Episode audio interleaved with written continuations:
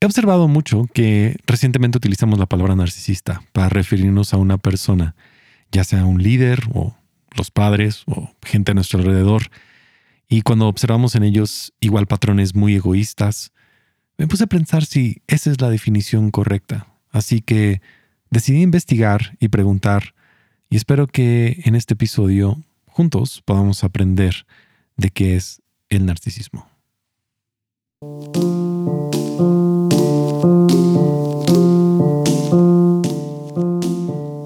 Gabriel Borja y este es el podcast humano. Este es el episodio número 98 y creo que es un episodio más como incluso una clase. Eh, tenemos como invitada a la eh, psicóloga Ivonne Chávez, es cofundadora de la clínica Rosati. Y quiero invitarte a que tengas tal vez a la mano eh, a lo mejor algo donde escribir, porque hay muchas cosas muy interesantes que creo que nos menciona. Y sobre todo aprendí que aún enfrentándonos, estando cerca de una persona que tal vez sea narcisista o que todos tenemos ciertos comportamientos narcisistas, necesitamos mostrarnos compasión, amor, comprensión, empatía, y esta es una forma en que juntos podemos aprender a sanar. Así que vamos a esta conversación. El día de hoy tenemos con nosotros nuevamente a Ivonne Chávez. Ella es cofundadora de la clínica Rosati. ¿Cómo estás, Ivonne? Estamos en un lunes, en esta tarde. ¿Cómo te va? Todo muy bien, Gabriel. Gracias a Dios. Yo feliz que ya se nubló. Eh, bajó poquito el calor. No sé cómo estás tú allá en tu ciudad, pero acá hace muchísimo calor en Guadalajara y bueno, ha estado ya empezando a llover y bueno, yo feliz que llueva porque el calor baja poquito, gracias a Dios, que la lluvia trae bendiciones. Sí, totalmente. Es, es, una temporada, por lo menos aquí en tanto en Guadalajara, en Puebla, cuando estamos grabando, que, que, vienen las lluvias, que empieza a refrescar, que baja tantito el calor y empezamos a disfrutar de, de este clima. Y, y, yo creo que hoy, hoy tenemos, Ivonne, un, un tema que He visto yo en redes sociales en, diversas ocasiones y, he recibido también preguntas de algunas personas que escuchan el podcast sobre eh, narcisismo. Y, a veces las preguntas han venido porque gente eh, ve de repente un post en, Instagram, un poquito de información y, y, de repente hay esta acusación de, oye, tú eres un narcisista o tienes esta conducta narcisista y se ha convertido en una palabra ya de, uso más diario. Entonces yo quería invitarte para tener tu, opinión acerca de este tema, recibir tu, ayuda. Me gustaría primero, Gabriel, si te parece, eh, conocer algunas de las preguntas que te hacen para precisamente darle curso a esa necesidad que tú ves en los escuchas y, enseguida voy a hablar de, este trastorno. Es un trastorno de personalidad. Es uno de muchos trastornos de personalidad. Pero sí me gustaría escuchar al, menos tres preguntas de las que te han hecho para sobre esas preguntas eh, basarme porque la información es muy vasta. Entonces, si me hicieras favor de leerme las preguntas. Sí, una de las preguntas fue, mi pareja me dice que soy un narcisista. ¿Qué hago con eso? ¿Qué otra? La otra pregunta fue, ¿cómo eh, sé si yo tengo tendencias narcisistas o conductas narcisistas? Ok. Y la otra es, ¿qué hago cuando estoy cerca de una persona que yo veo con lo que yo entiendo que es narcisismo, ¿no?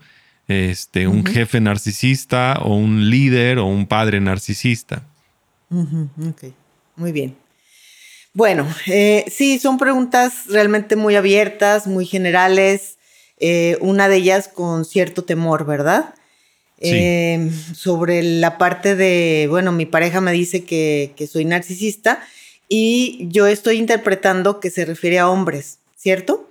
Cierto, sí, este es un hombre preguntando mi, mi, pareja. Eh, que en este caso es mujer, le dijo, sabes que eres un narcisista y así fue la...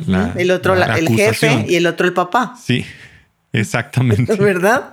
Sí. Sí. Mira, e, es, es, interesante porque sucede mucho más, ese trastorno ocurre mucho más en los hombres que en las mujeres. Okay. Casi el 90%, es un porcentaje muy alto. Entonces, vamos a empezar con generalidades, si me parece, eh, si te parece, Gabriel. Claro. El trastorno de la, personal, de la personalidad narcisista es uno, como te lo, te lo decía antes, uno de los trastornos de la personalidad. Hay muchos. Eh, es un trastorno mental en el cual las personas tienen un sentido desmesurado de su propia importancia. Eh, esto es un poquito incómodo cuando estamos en convivencia con un narcisista ya diagnosticado, porque el narcisista, que por lo general es un hombre, tiene en sí mismo una importancia eh, exacerbada. Okay. Yo le pondría una cita bíblica ahí, ¿verdad? Que dice que nadie sea sabio en su propia opinión el narcisista tiende a ser sabio en su propia opinión. ¿Por qué decimos que es sabio en su propia opinión? Porque la opinión de él es la más importante siempre. Pero sí quisiera partir de que es un trastorno. Entonces, cuando partimos, Gabriel, de que es un trastorno, entonces podemos tener misericordia hacia la persona. Ok. Y podemos tener paciencia hacia la persona cuando la persona, sobre todo, pues eh, la última pregunta era de, una mujer, supongo, no sé, pero se refería a un papá. Sí. ¿Qué haces cuando tu papá tiene un trastorno de personalidad narcisista? Eh, no puedes hacer mucho, ¿eh? porque mira, una de las características o, em, eh, signos del, del narcisista es la falta de empatía. Ok. Como tiene una importancia exacerbada hacia sí mismo, eso a su vez hace que la empatía hacia los demás sea poca o casi nula.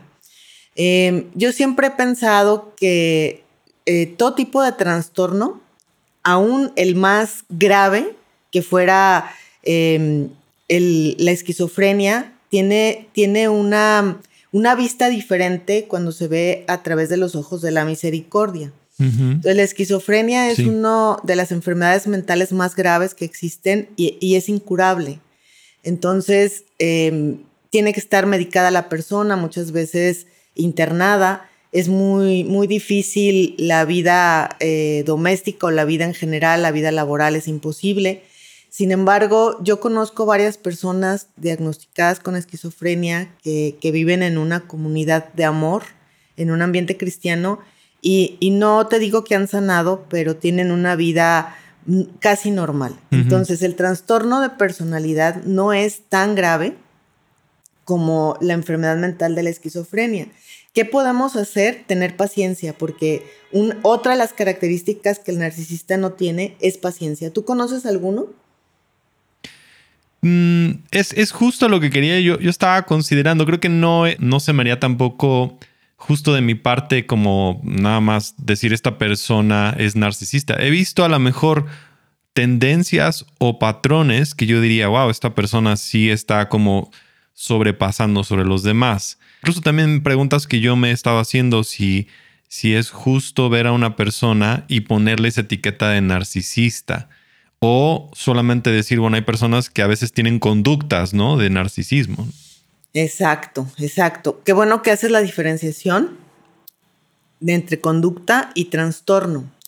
Para poder señalar a una persona con trastorno de personalidad narcisista, tendría que ser diagnosticado no solo por un profesional, sino por varios. Tendría que ser diagnosticado por un psicólogo y por un psiquiatra. Y esto eh, comúnmente se empieza a desarrollar en, la adolescencia y eh, cabe mencionar que tienden a ser personas exitosas, tienden a ser personas eh, muy ocupadas en sí misma, con, como decía, con poca empatía hacia los demás. Pero fíjate, Gabriel, que detrás de, de, estas manifestaciones de carácter o digamos de esta máscara de seguridad que ellos ponen, porque aparentan ser eh, inquebrantables, ¿no? y es una seguridad extrema la que tienen, hasta los llegamos a pensar como demasiado soberbios. Eh, detrás de esto hay una autoestima muy frágil y una vulnerabilidad a cualquier crítica, ¿verdad? Entonces, cuando ellos se sienten criticados, realmente la pasan mal. Por eso es muy importante no señalar, porque nadie sabe eh, el costal que el otro trae, no sabe cómo ocurrió. Eh, eh, más adelante voy a hablar un poquito sobre las causas. Y es importante observar a la persona, tratar de nosotros ser empáticos con ellos, investigar, leer más y, nunca ponernos en el papel de víctima, sino tratar de relacionarnos, sobre todo cuando es nuestro padre o nuestro esposo. Este trastorno también causa problemas en, diferentes áreas de la vida, sobre todo en las relaciones laborales. Ahí tenías una pregunta de una, de una persona, imagino una chica, una mujer, que dice, ¿qué hago cuando mi jefe es narcisista? Híjole, o sea, si el trabajo es muy importante, la verdad, este, tienes que aprender a tratarlo, eh, tratar de no confrontarlo, tratar de no contradecirlo o cámbiate mejor de trabajo, porque eh, un, un, patrón, un jefe narcisista va a querer que siempre lo atiendas, va a querer que todo esté bien y a la primera, sin errores, va a querer que estar lleno de atenciones, cuando él llegue va a querer ser, eh, va a querer que le manifiesten muestras de admiración, de atención, eh, el afecto para ellos no es importante, todo lo traducen a través de las atenciones.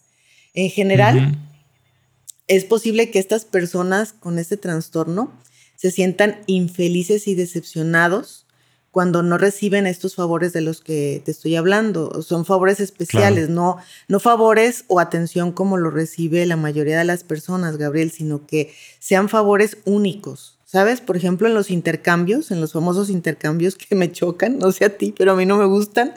Em, no tampoco. Ellos cuando llegan a entrar a un intercambio, dan el mejor regalo, no porque la persona les importe, sino para que los demás vean que dieron el regalo más caro porque eso genera atención.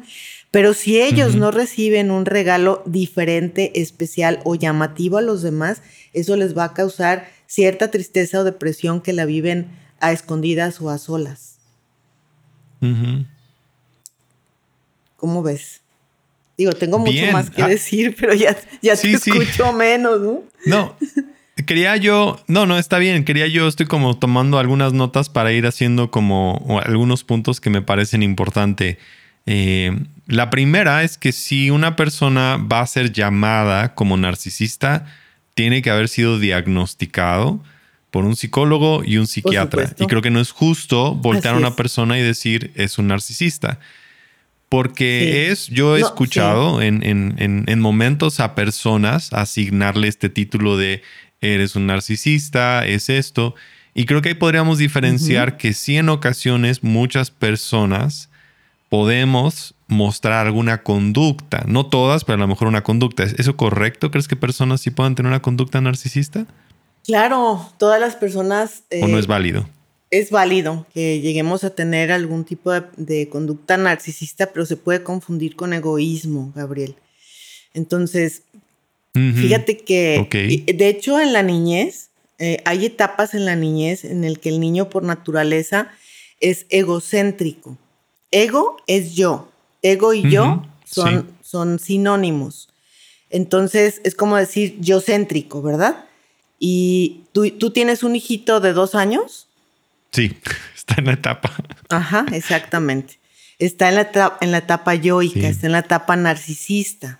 Entonces es justo donde empieza a nacer el trastorno. Es justo donde empieza a nacer.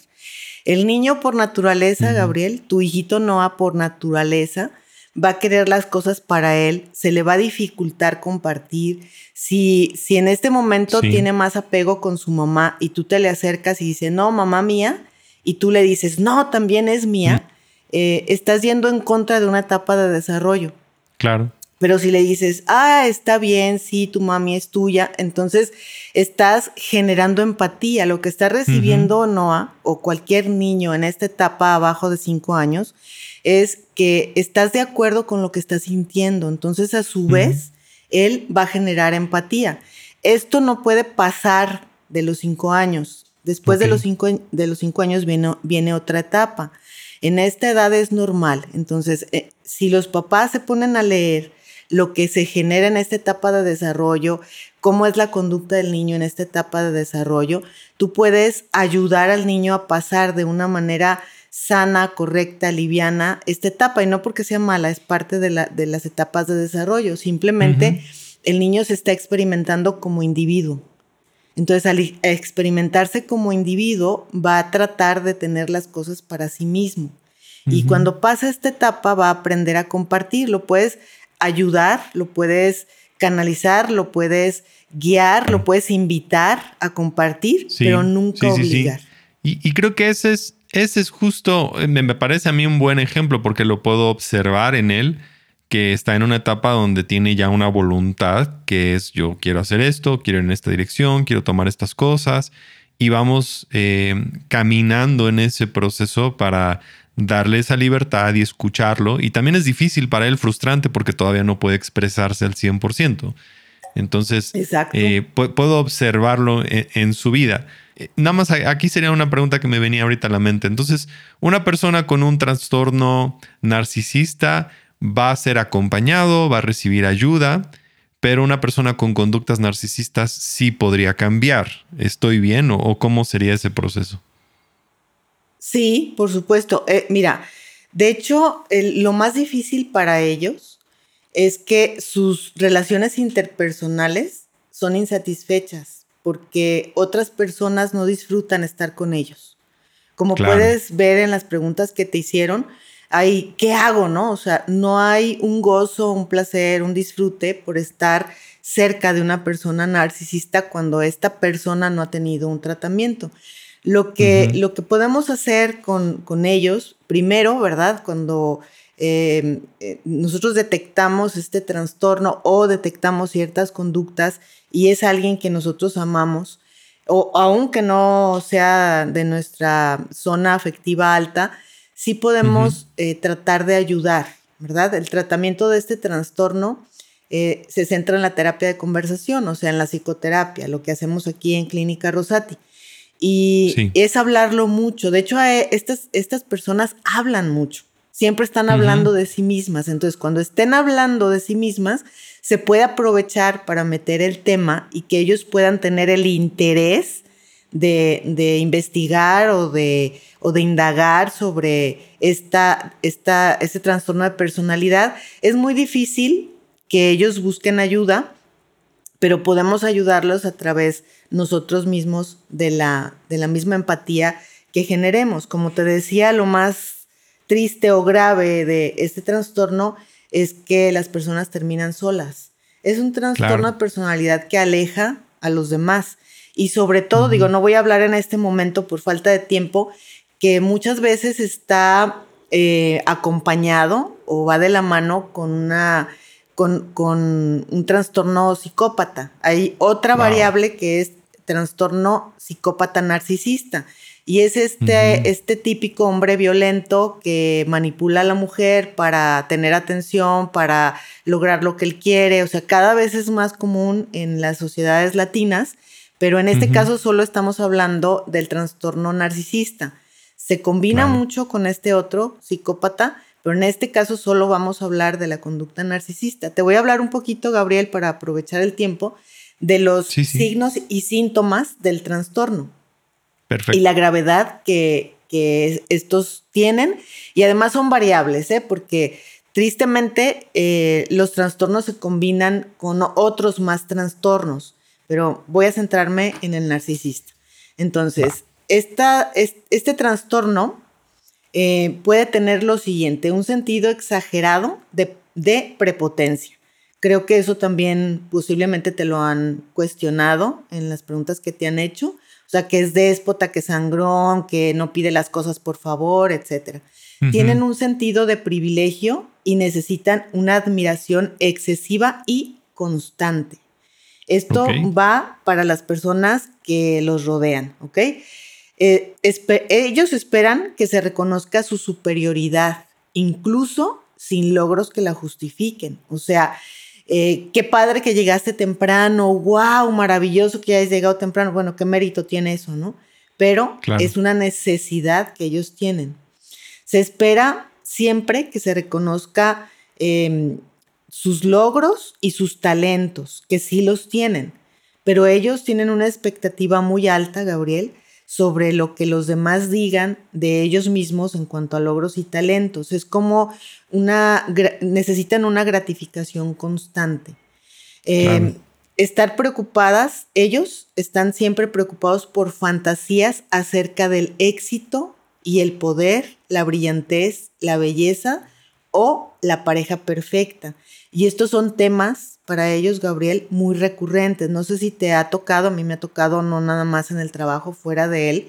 Eh, ya sabes, ¿no? Los tipos que hablan de su maravilloso carro, de su maravillosa empresa, de que su esposa es perfecta, de que guau en su trabajo, eh, que sus hijos son los más talentosos, etcétera. Entonces están hable y hable y hable y hable de sus logros, porque realmente lo que están esperando es que tú le sigas el juego y, realmente se lo creen, ¿eh? O sea, tienen una, una versión paralela a la tuya. Y entonces terminan como siendo muy fastidiosos con, con, con, los temas, pero es una necesidad que genera el propio trastorno. Ellos en verdad creen que son superiores y que solo pueden vincularse o relacionarse con personas especiales como ellas. ¿Me di a entender? O sea, se rodean de personas a veces que ni siquiera los pelan, ¿no? O sea, me ha tocado eh, hablar con personas que dicen, no, y yo conozco este, a tal y cual artista, a tal y cual escritor, cuando solamente lo vieron una vez en su vida y te lo transmiten como si tuvieran una relación personal con ellos, ¿no? Me ha tocado ir incluso a, consultorios de, nutriólogos o de, o de médicos estéticos y veo que tienen en la entrada fotos, eh, o sea, una pared tapizada de fotos con artistas, con escritores, con actores, y dices, como para qué me interesa saber que, este, que el nutriólogo se fue al concierto de Gloria Trevi, ¿no? Y se tomó una foto con ella. ¿Por qué? Porque detrás de esto hay una necesidad, Gabriel, una necesidad. Cuando digo necesidad, es que a nosotros nos toca respetar ese sentido de vida que tienen ellos y que es un trastorno como cualquier otro. Ellos monopolizan las conversaciones, ¿no? Lo que te decía hace rato. Uh, monopolizar una conversación es que los temas los, los deciden ellos y ellos son los que saben más que todos los demás. Em, desprecian y miran con desdén a las personas que ellos perciben como inferiores, o sea, a quien no se viste como ellos, a quien no ha viajado como ellos, a quien no ha leído los autores que ellos leen, a quien no vive en las zonas en las que ellos viven, etc. Claro.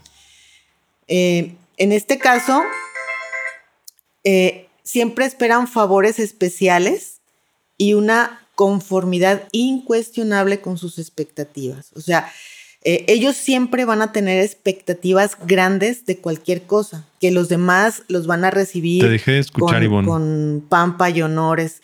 Y te decía que al monopolizar las conversaciones, eh, todo se centra en sí mismos, ¿no? Hablan de, ellos mismos, de sus éxitos, de sus logros y tienden a ver inferiores a los demás que no ellos piensen que no está a su nivel.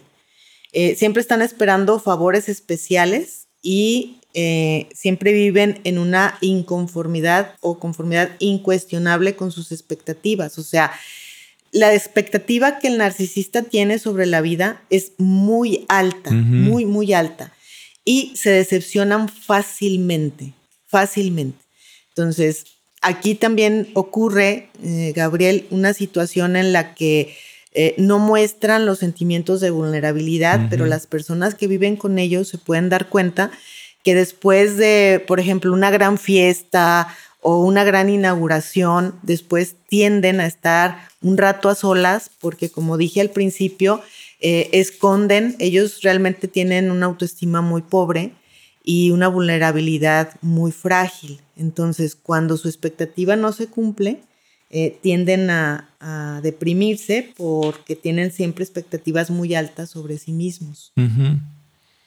¿Hasta aquí tienes preguntas? No, me, parece, me parece que esta, esta descripción que tú nos has hecho de este, de este trastorno nos permite ver que si tenemos como bastantes de estos atributos, incluso en nuestra propia vida, si es que tenemos un poco de autoconocimiento, seríamos capaces de decir, ok, creo que tal vez necesito eh, buscar ayuda profesional. Y para todos los demás, creo que sí es muy bueno observar estas conductas y decir, ok, si, si de esta lista que acabo de escuchar observo que tengo poca empatía o que tengo una gran necesidad de admiración y que me he sentido como vulnerable, son áreas en las cuales nosotros podemos buscar también em, terapia, ayuda, transformación, porque creo que sí, algunos tenemos que transformar partes de nosotros. Lo que sí, lo que sí puedo observar en esto, al menos mi interpretación, es que sí es un, un, un yo muy frágil, ¿no? Es un ego muy frágil, una personalidad que por dentro está muy frágil, pero por fuera eh, tiene todos estas como máscaras y muros y, presenta muchas cosas hacia el mundo de logros, de éxitos y, constantemente está buscando esa, esa afirmación. Entonces, al menos a mí me da un panorama mucho más claro de qué es cuando alguien utiliza la palabra narcisista y al mismo tiempo empatía por ellos, por entender que si hay un lado de ellos que está lastimado y que necesita eh, apoyo. Y, y, me venía a la mente esta pregunta, no sé si tú eh, Ivonne, tal vez no sé qué tanto veas películas, pero pensaba si, si existe algún personaje en alguna película o un personaje histórico que tú pudieras decir es conocido o se conoce como, como narcisista, que fuera uno de estos ejemplos. Eh, ¿Puede ser una película o puede ser histórico? Sí, sí, no, hay muchas, hay muchas películas. Eh, en este momento soy mala para reconocer los nombres de, las películas, pero de hecho hay una serie en, creo que es en Amazon Prime, que se llama Pequeños Fuegos. Ok. Em, o Pequeños Incendios. Y, habla de, de, son, creo que son algunas mujeres, son cuatro mujeres que, que, cada una ha convivido con un tipo de narcisista diferente. Hay grados, ¿eh?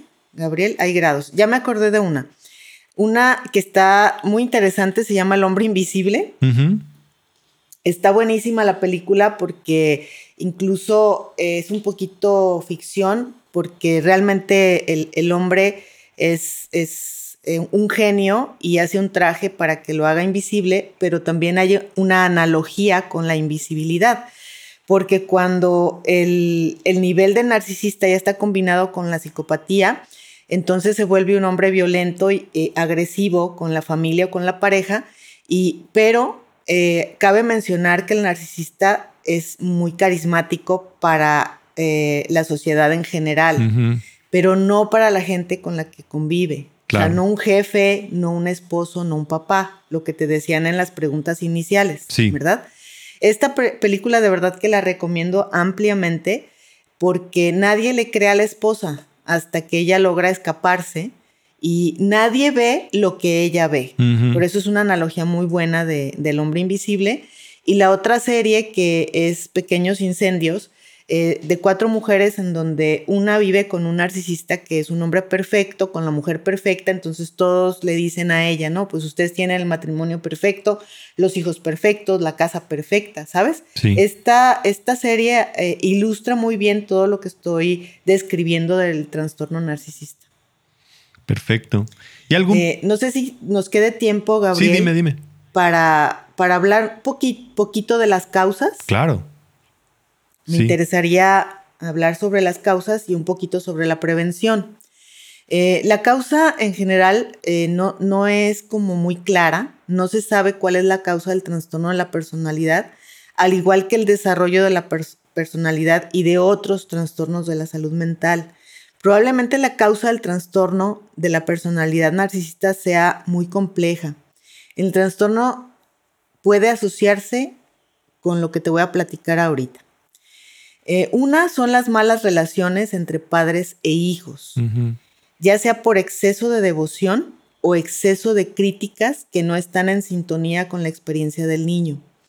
Aquí quiero hacer una aclaración. Te decía hace rato que eh, el niño en las primeras etapas de vida tiene esta etapa del, yo, ¿verdad? Del ego, del yoísmo o del egocentrismo y cuando hay una mala relación entre los, entre los padres y el niño está en esta etapa, hay un quiebre en el desarrollo y entonces se puede quedar em, eh, clavado, digamos ahí, como atorado en esa etapa y se desarrolla el narcisismo como trastorno.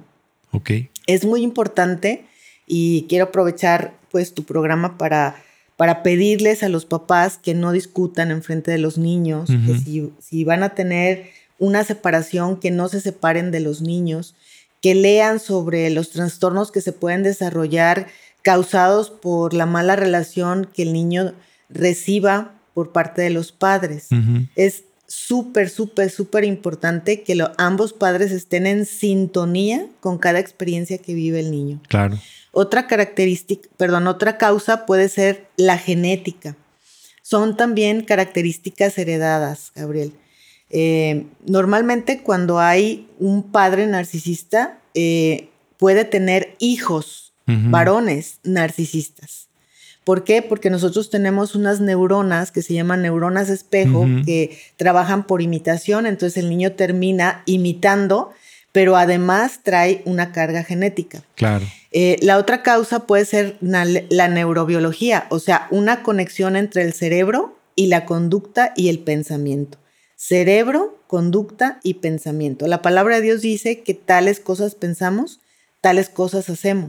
Entonces, también es importante en la adolescencia, esto también va dirigido a los papás, que en la adolescencia tratemos de acompañar a nuestros hijos y saber qué, de quién se están rodeando, qué están leyendo, qué están escuchando, qué información están recibiendo a través de las redes sociales o de los medios, etcétera, porque el trastorno de personalidad narcisista surge en la adolescencia.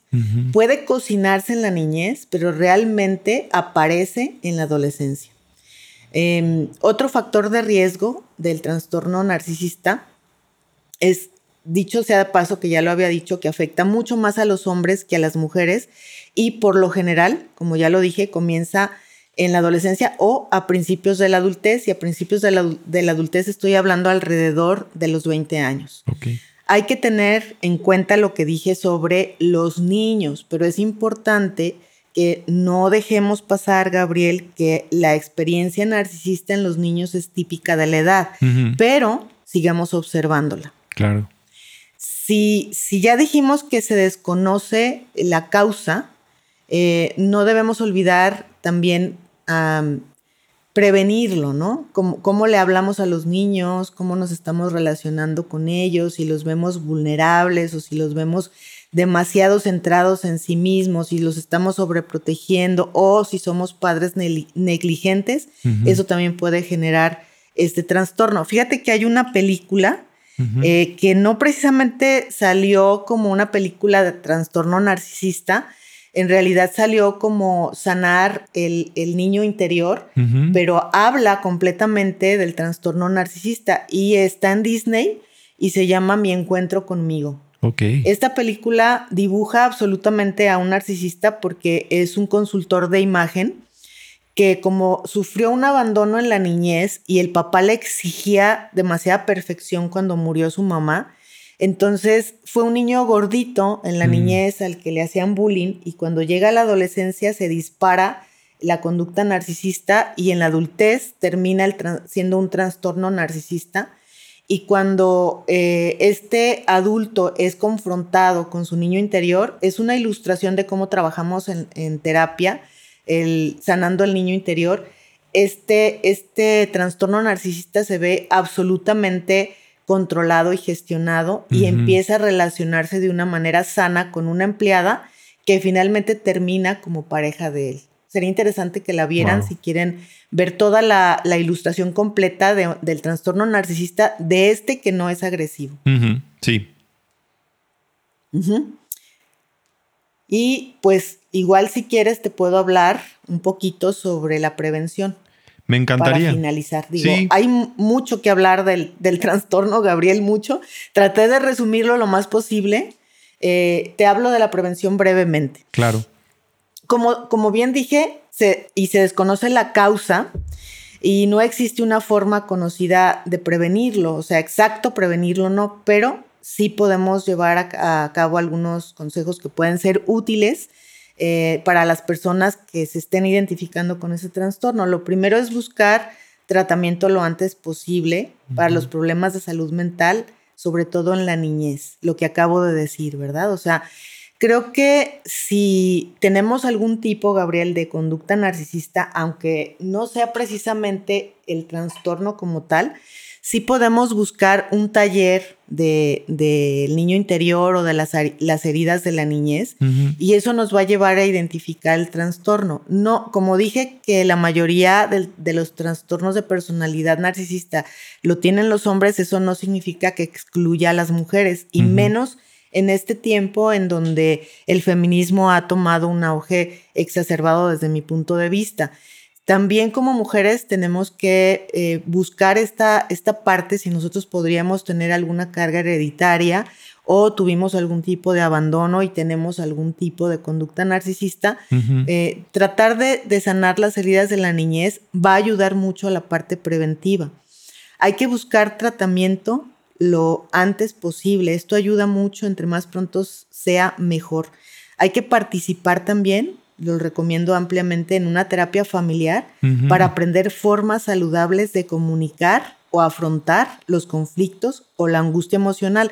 Los narcisistas tienden mucho a, provocar en los demás angustias o ansiedad. Mm. Entonces, si estás viviendo este tipo de angustias o ansiedades, puede ser que alguien de tu familia, un hermano mayor o alguno de tus padres haya tenido conductas o tenga conductas narcisistas. Entonces, la forma de prevenirlo es tratar de tener una terapia familiar para aprender a comunicar las emociones a través de un mediador. ¿Por qué, Gabriel? Porque acuérdate que los narcisistas no generan empatía. Entonces, si, si ven que el otro está sufriendo, minimizan su dolor y exageran el dolor propio para hacer a un lado la necesidad de los demás. Y finalmente, volvería a insistir, si me lo permites, Gabriel, en eh, tomar clases de crianza, sobre todo de las etapas de desarrollo de los niños cuando tienen hijos en etapas de desarrollo. Eso lo voy a insistir cada vez que hablemos tú y yo. Claro. A mí me parece, o sea, nos has dado, esta es una clase maestra de todas estas cosas, desde la causa, ¿no? Eh, nos has dado una buena descripción de cuáles eh, son los, ¿no? Algunas de las señales del narcisismo que, son, ¿no? Bastante profundas y que sí es un tema obviamente muy amplio. Y, crees que haya, bueno, nos hablaste acerca de prevención, como el tratamiento, ver desde, desde la niñez cómo podemos ir trabajando. Y, me venía la pregunta, ¿a qué edad crees que, ya los padres podrían comenzar a, llevar a sus hijos a, terapia? ¿Existe alguna edad en la que sabes que ya es como necesario, que ya se debe de considerar? Sí, eh, como, como terapia preventiva pueden empezar a partir de los seis años. Cuando entran a la, primaria ya empiezan a manifestarse realmente las angustias y algunas manifestaciones patológicas en los niños. Pero sobre todo, eh, terapias preventivas ayudan mucho porque les enseñan a comunicarse, les ayudan a saber cuáles son sus canales de comunicación más eficaces y también se puede detectar en la terapia familiar algunos problemas o algunos tipos de conducta que pueden ser tóxicos o nocivos para los hijos o la pareja, recordando que eh, una de las, de las eh, complicaciones más tristes del narcisismo son las complicaciones en, las relaciones de pareja, en problemas en, en, el trabajo, y eso genera también depresión o ansiedad, puede haber incluso problemas de salud física y también eh, es también importante que te diga que la mayoría de los narcisistas consumen algún tipo de tranquilizantes o que puede ser el alcohol o algún ansiolítico o algún tipo de droga. ¿Por qué? Porque como vivimos en una sociedad en la que cada vez confrontamos más a la gente, y tristemente la acusamos más sin saber lo que hay atrás, entonces como ellos tienden mucho al halago, tienden mucho a la atención, tienden mucho a que se le reconozcan los logros y si no se logra, entonces empiezan a tener pensamientos o conductas suicidas. No estoy diciendo que sean suicidas. El narcisista difícilmente se va a suicidar, pero el pensamiento, la conducta suicida es una conducta aprendida que si tienen una jefatura o un liderazgo se puede transmitir a los hijos o a los subordinados. Entonces sí es importante que eh, como papás estemos al pendiente del tipo de personalidad que tienen nuestros hijos, de qué les estoy transmitiendo como mamá o como papá. Eh, tampoco es como para preocuparnos, Gabriel, ¿sabes? Sí. Solamente es de modo preventivo, eh, solo, solo es para saber en qué etapa, por qué etapa está pasando mi hijo y qué va a manifestar en esta etapa. Solo es para aprender a comunicarnos mejor, porque una de las cosas más tristes en la vida es que no sabemos comunicar las emociones y una emoción mal comunicada es una emoción que se queda atorada y se convierte en un trastorno. De hecho, sería padrísimo que en un programa habláramos sobre la gestión emocional. Totalmente. Yo, yo estoy a, favor. Creo que em, hemos estado platicando acerca de, varios de estos temas. Eh, y, creo que este, este tema de narcisismo es algo que, que, habíamos recibido estas preguntas. Y también yo lo he escuchado, ¿no? Usado hacia ciertos líderes dentro de entornos, tanto en empresas como en iglesias, como con padres, eh, de gente referirse a ciertas personas como narcisistas. Y, y, al menos a mí yo tomé un montón de notas, he aprendido mucho eh, el, día de hoy eh, sobre este tema y sé que hay muchas cosas más, pero al menos nos da un panorama de decir, ok, estos son algunos focos de alerta, estas son algunas cosas que puedo observar dependiendo de qué persona es la que me rodea. Eh, invitarle a, terapia, a buscar ayuda, a buscar prevención, a buscar tratamiento. Y, y, creo que también nos da idea también para otros, otros episodios más adelante, Ivonne. ¿Te puedo poner un último ejemplo de conducta narcisista en la Biblia? Sí, por supuesto. Saúl. Saúl. Sí, sí, claro. Saúl tiene absolutamente todas las características. Y qué curioso que fue un rey que todo el mundo estaba pidiendo, ¿no? Claro, claro. O sea, como dije, eh, los narcisistas tienden en público a ser absolutamente carismáticos, pero a la hora que lo compararon con David, eh, dije, dice el Salmo, ¿verdad? Que David a Saúl mató a sus mil y David a sus diez mil. Ahí se le disparó la psicopatía. Ahí justo, y empezó ya este, este pensamiento, ¿verdad? De eh, pensamiento y conducta ya psicópata. Y, y, también acuérdate que le, cuando David iba a pelear con Goliat, le dio su armadura, ¿no? O sea, para que no le quedara y David se sintiera inferior. Creo que también ese es otro episodio que podríamos hablar acerca de personajes bíblicos y cuáles pudieran ser sus posibles causas también. Ah, sí, estaría padrísimo. De hecho, hay un libro que les recomiendo de Mario Pereira. Es un psicólogo em, uruguayo, eh, radicado en Argentina, cristiano, que tiene 24 libros sobre psicología fue director, mm, ha sido director muchos años de la, de la Facultad de Psicología de Buenos Aires y eh, tiene un libro que se llama Perfil de los personajes, perfil psicológico de los personajes bíblicos. Pues muchas gracias, Ivonne. Ya este, voy a poner un enlace para ese libro en, las notas de este episodio y recordarles que eh, pueden ustedes buscar también si, si han estado considerando con quién recibir terapia. Eh, sé que en, Clínica Rosati están eh, dispuestos, a, tienen diferentes profesionales y que pueden acercarse para, recibir ayuda, eh, recibir terapia. Y no importa si no estás en la ciudad de Guadalajara o no estás en México, lo pueden hacer y se hace a través también vía en Zoom o, a través de alguna una, una plataforma de videollamada. Pero este, no sé si hay alguna otra cosa más que, nos quieras decir, Ivonne. Muchas gracias por, por tu corazón, por todo esto que nos has ayudado. Nada, solo lo mismo, ¿no? Que tratemos de no juzgar, que es difícil convivir con una persona narcisista. Eh, pero detrás de, una persona narcisista hay un niño lastimado. Vean esta película, Mi encuentro conmigo. Y gracias, Gabo. Nos vemos pronto. Muchas gracias, Ivonne, por esta conversación. Realmente yo he aprendido mucho. Ha sido de gran ayuda. Y les quiero recordar a todos que en cada uno de estos episodios están las notas y vas a encontrar cómo contactar a Ivonne, cómo contactarlos eh, a los profesionales de la clínica Rosati, que están ofreciendo un descuento especial para todos los que escuchan el podcast humano.